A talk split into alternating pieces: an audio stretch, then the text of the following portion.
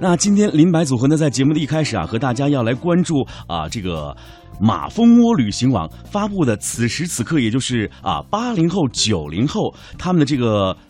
什么样的一些情感方式能够满足他们的出行的旅游旅游的条件和方式了？呃，我们来了解一下。因为每每说到这个八零后和九零后，我觉得他们的选择都非常的出位，所以今天闪了舌头。没错，当然对于八零后、九零后，他们我觉得这种个性使然的这种性格，可能更专注于他们会比较关注自由行的这种旅行方式。哎，没错，我们会发现现在的这个八零后和九零后，尤其是我们身边的九零后，他们的这个性格有一点特立独行，但是非常可爱。有没有发现？没错。就是呃，我坚持我的观点，在某些方面来看，他们坚持的是大部分的真理。所以有些时候在职场当中，我会觉得九零后，呃，怎么讲，更加的能够直观的表达自己的心情和自己的不同的感受了。对，而且就是一句话，就是我的生活我做主。没错，所以我觉得有个性的他们的生活一定是非常。斑斓和绚丽的啊，对，所以自由行呢，也就成为了他们最能满足这个情感需求的一种出行方式。那相较于吃穿住等基于这个生存需求的消费行为，旅行这种消费行为对于用户来说呢，情感的满足需求程度呢，明显要高于其他因素。这个报告显示啊，说自由行呢是最适合用户情感需求的出行方式。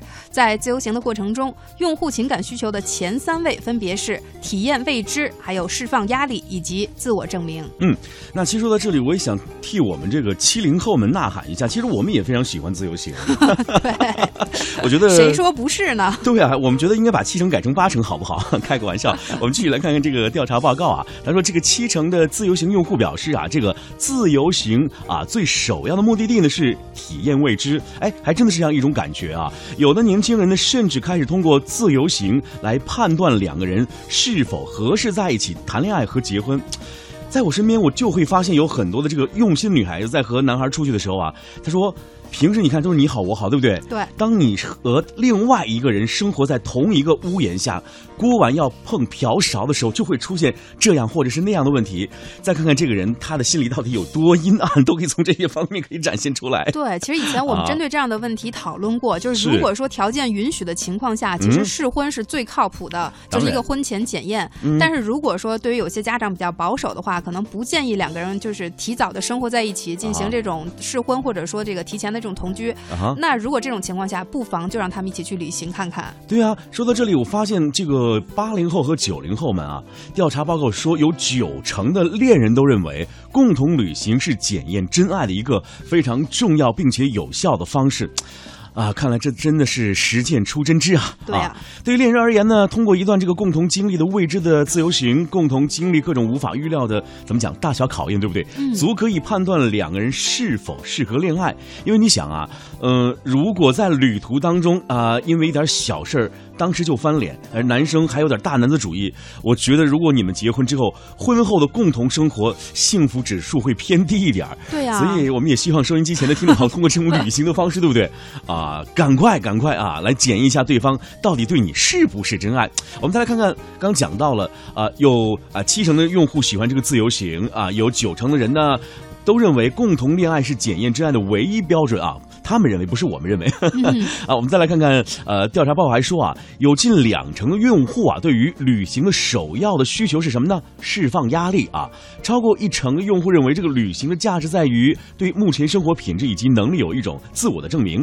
啊，通过旅行呢，将每一种未知啊变成已知，不仅仅是一种美妙的体验，当然更是人生阅历的每一次的提升了。嗯，那关于就是说，为什么九成的恋人认为共同旅行是检验真爱的一种重要且有效的方式是，是因为在旅途中呢，因为基本上会处于这种比较多的急需要做出决定的时刻，没错。比如说有时候时间紧、事情急的这种情况下，无形中呢也加剧了人们的这种焦虑感。是在这种情况下，往往是难以控制自己的负面情绪，因此会出现情侣之间这种出言不逊，或者说啊互相翻白眼儿、这个互相埋怨等等这种看似剧情式的这种方式哈。嗯。呃，所以呢，这个报告也显示说，百分之八十六的恋人在旅途中都发生过分歧或者争吵。是矛盾点点呢，主要包括像行程安排呀、交通工具选择呀，还有像住宿地点的选择等等这种主导旅行的一些关键环节。当然也包括像点菜的时候，如果口味不一致的时候，谁应该先做出让步？你是爱吃川菜呢，还是湘菜呢？对吧？啊是爱吃甜口还是咸口？是是还有包括像如果阴雨天气的时候，我们是选择外出体验不一样的街景呢，还是换成是这种室内活动，嗯以免感冒影响后续行程等等一些看似好像很微小的这种分歧，嗯其实也是考验两个人是否合适以及是否匹配的这样一些条件。我觉得此处应该有掌声，为什么？因为在我身边就有一对情侣，他们曾经两个人啊去这个香港旅游，嗯。啊、男生呢是一个方向非常好的一个呃非方向感非常好的男生，而女生呢是有点糊里糊涂的，但是女生在这段恋爱当中呢总是占到这个主呃占据这个主导的地位，所以每每他们要坐这个捷运坐地铁的时候，女生总喜欢发表意见，但是男生说我觉得我是对的，那女生说不信你按着我的走，结果就走错了，两个人在这旅途当中发生了很多的问题，当时那个女生就向我们这些朋友抱怨说。哎，我真的不应该和他在一起，他的脾气真的好暴躁，好固执。但是男生又告诉我们说，哇，这个女生怎么有公主病呢？所以你会发现在旅途当中，真的可以暴露出人性很多的弱点来。所以有些时候我真的会觉得，哎。在旅行当中啊，真的可以，尤其是自由行当中，可以检验这个情侣关系到底是不是牢靠啊。我们再来看这样一份调查的具体的显示说，在情侣关系的自由行用户当中啊，有百分之五十四的人呢，曾经在情绪爆发的那一刻产生分手的想法，或者是想直接分手说出口的理由。嗯，大部分人呢，在冷静下来之后呢，会主动来修复因为争吵而产生的隔阂的关系，而且在旅行结束之后呢，因为旅行的不愉快，争吵会进一步的发酵，最终分手的情侣呢，在吵架的情侣当中的比例，哇，达到了百分之十六，哎，值得，哎，也是蛮高的、对啊，值得注意的就是，在分手的人群当中啊，基本上都是未婚恋人的关系。那已婚夫妻的比例呢是微乎其微，因为有很多的这个已婚夫妻就觉得，哎，凑合就凑合吧，算了，我也忍了，谁让我嫁给你了呢？不过呢，数据也显示啊，在针对这个八零后的调查当中呢，每一百对的新婚夫妇当中，就有一对因为蜜月旅行而走向分手。哎呀，虽然现在我还没有步入婚姻殿堂，但是我觉得。我要跟我的那一位一定要去旅行旅行，对，你知道吗？感受一下到底是公主病有没有？你说是，真的是这样。我突然想起，在日本有一句很流行的词叫“成田分手”，就是什么说很成田分手。哦，成田分手、啊，对，就是很多恋人在成田机场，就是因为旅行之后产生的各种矛盾而分手。是。对，向左走，向右走了，分道扬镳要，变成大呃变成中国的话，我们变成什么？呃，首都机场 一点都不押韵，好不好？而且还不浪漫是吗？对啊，一点儿不浪漫。那这个报告数据同时还显示说，男性用户因恋人而生气的这个因素排名前三位的分别是，比如说对方爱唠叨，啊然后购物不理性，还有过于热衷拍照，呃，因此影响了这个交流。是是是，对对对，真的有这种情况，好哎多女生太爱拍照了。你知道，我觉得作为同性来说，有时候跟这种特别爱照相的，对对，都得吐槽一下，真的有一点点让你觉得挺无奈的我。曾经见过啊，有很多女生在这个捷运站里的广告牌上。比如有某偶像，像什么吴彦祖啊，以前做洗发水的广告，有很多女生就会自拍，摆各种各样的 pose。更重要，你知道在哪儿？在哪儿吗？啊可以蹲下来，可以站起来，可以弯着腰。我当时想说，大姐您不累吗？就是一个背景板，她要拍无数个造型，对，而且那个笑容特别甜蜜。哎呀，我的天哪！她男友该怎么想呢？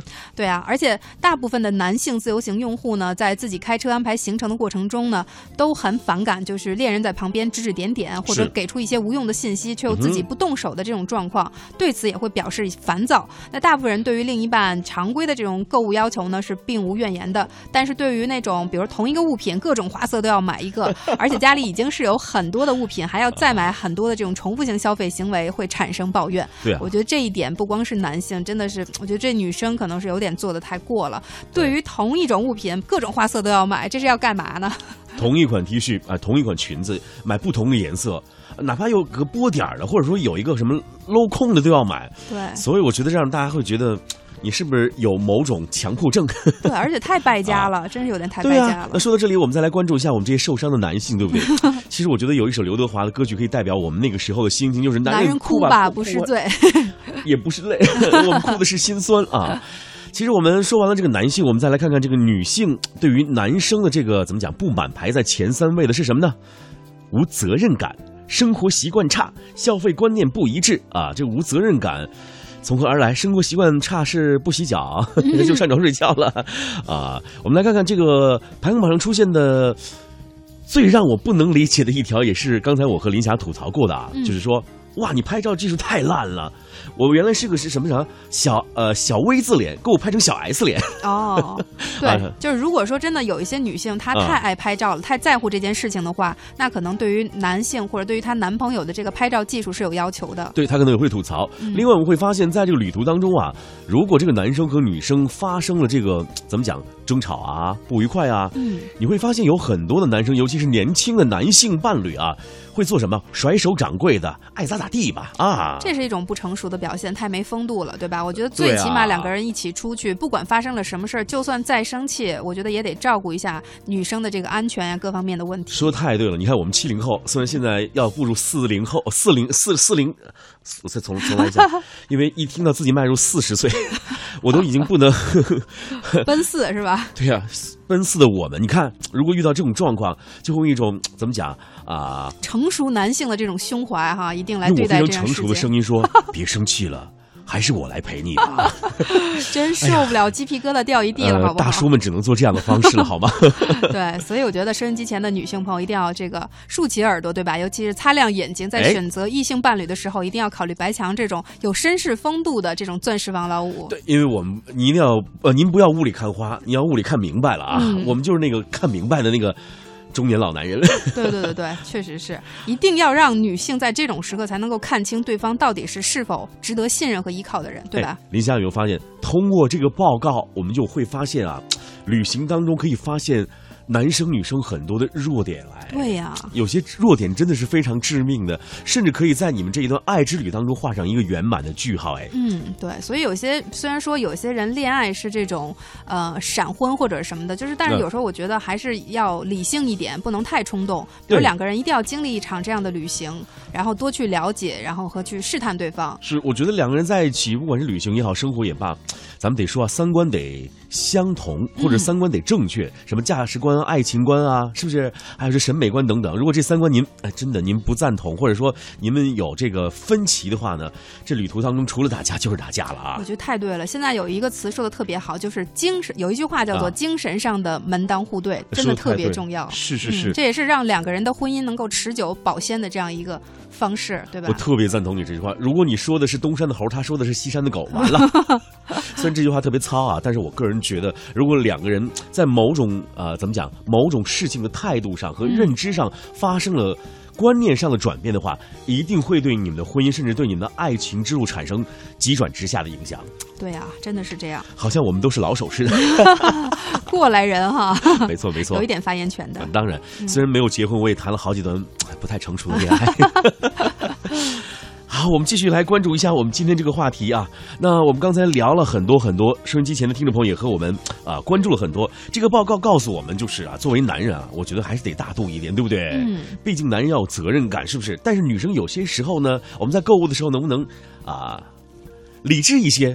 不要同样什么 Hello Kitty，你买了一百种，男生不仅会受伤啊，这信用卡也会很受伤，好不好？对啊，那在这个最后，我们再给大家好好总结一下哈。好的。就是说，这个报告其实也告诉我们，在这个呃人们有更多展现自我欲望的这样一个时代，其实自由行也不再是一次单纯的这种旅行，它其实也是人们通过这个晒定位啊、晒照片等等这种方法进行自我证明的一种方式。是。那其实这份报告也显示了，说百分之三十八的自由行用户曾经因自己的分享行为而结交到了志同。同道合的朋友，嗯，而有百分之四十七的自由行用户呢，也表示因为要晒照片、晒游记而主动学习造型、拍照技巧、磨练文笔。那其中呢，又以女性用户为主，这也其实更好的锻炼了自己的一些潜在的一个技能，对不对？没错。那同时呢，还有百分之五十三的用户表示，因为自己分享的照片和文字等等被内容被网友认可，或者说因为呃被网友咨询而产生了被认同感，其实也是一种价值的体现。对啊。进而呢，在日常生活中也获得了一些鸡汤式的力量，也就是。我们所说的正能量，嗯，同时还有百分之六的用户也正在考虑如何将自己在自由行方面的经验进行变现，创造更多的价值。这些都是自由自由行为什么得到大家认可的一些呃好的方面。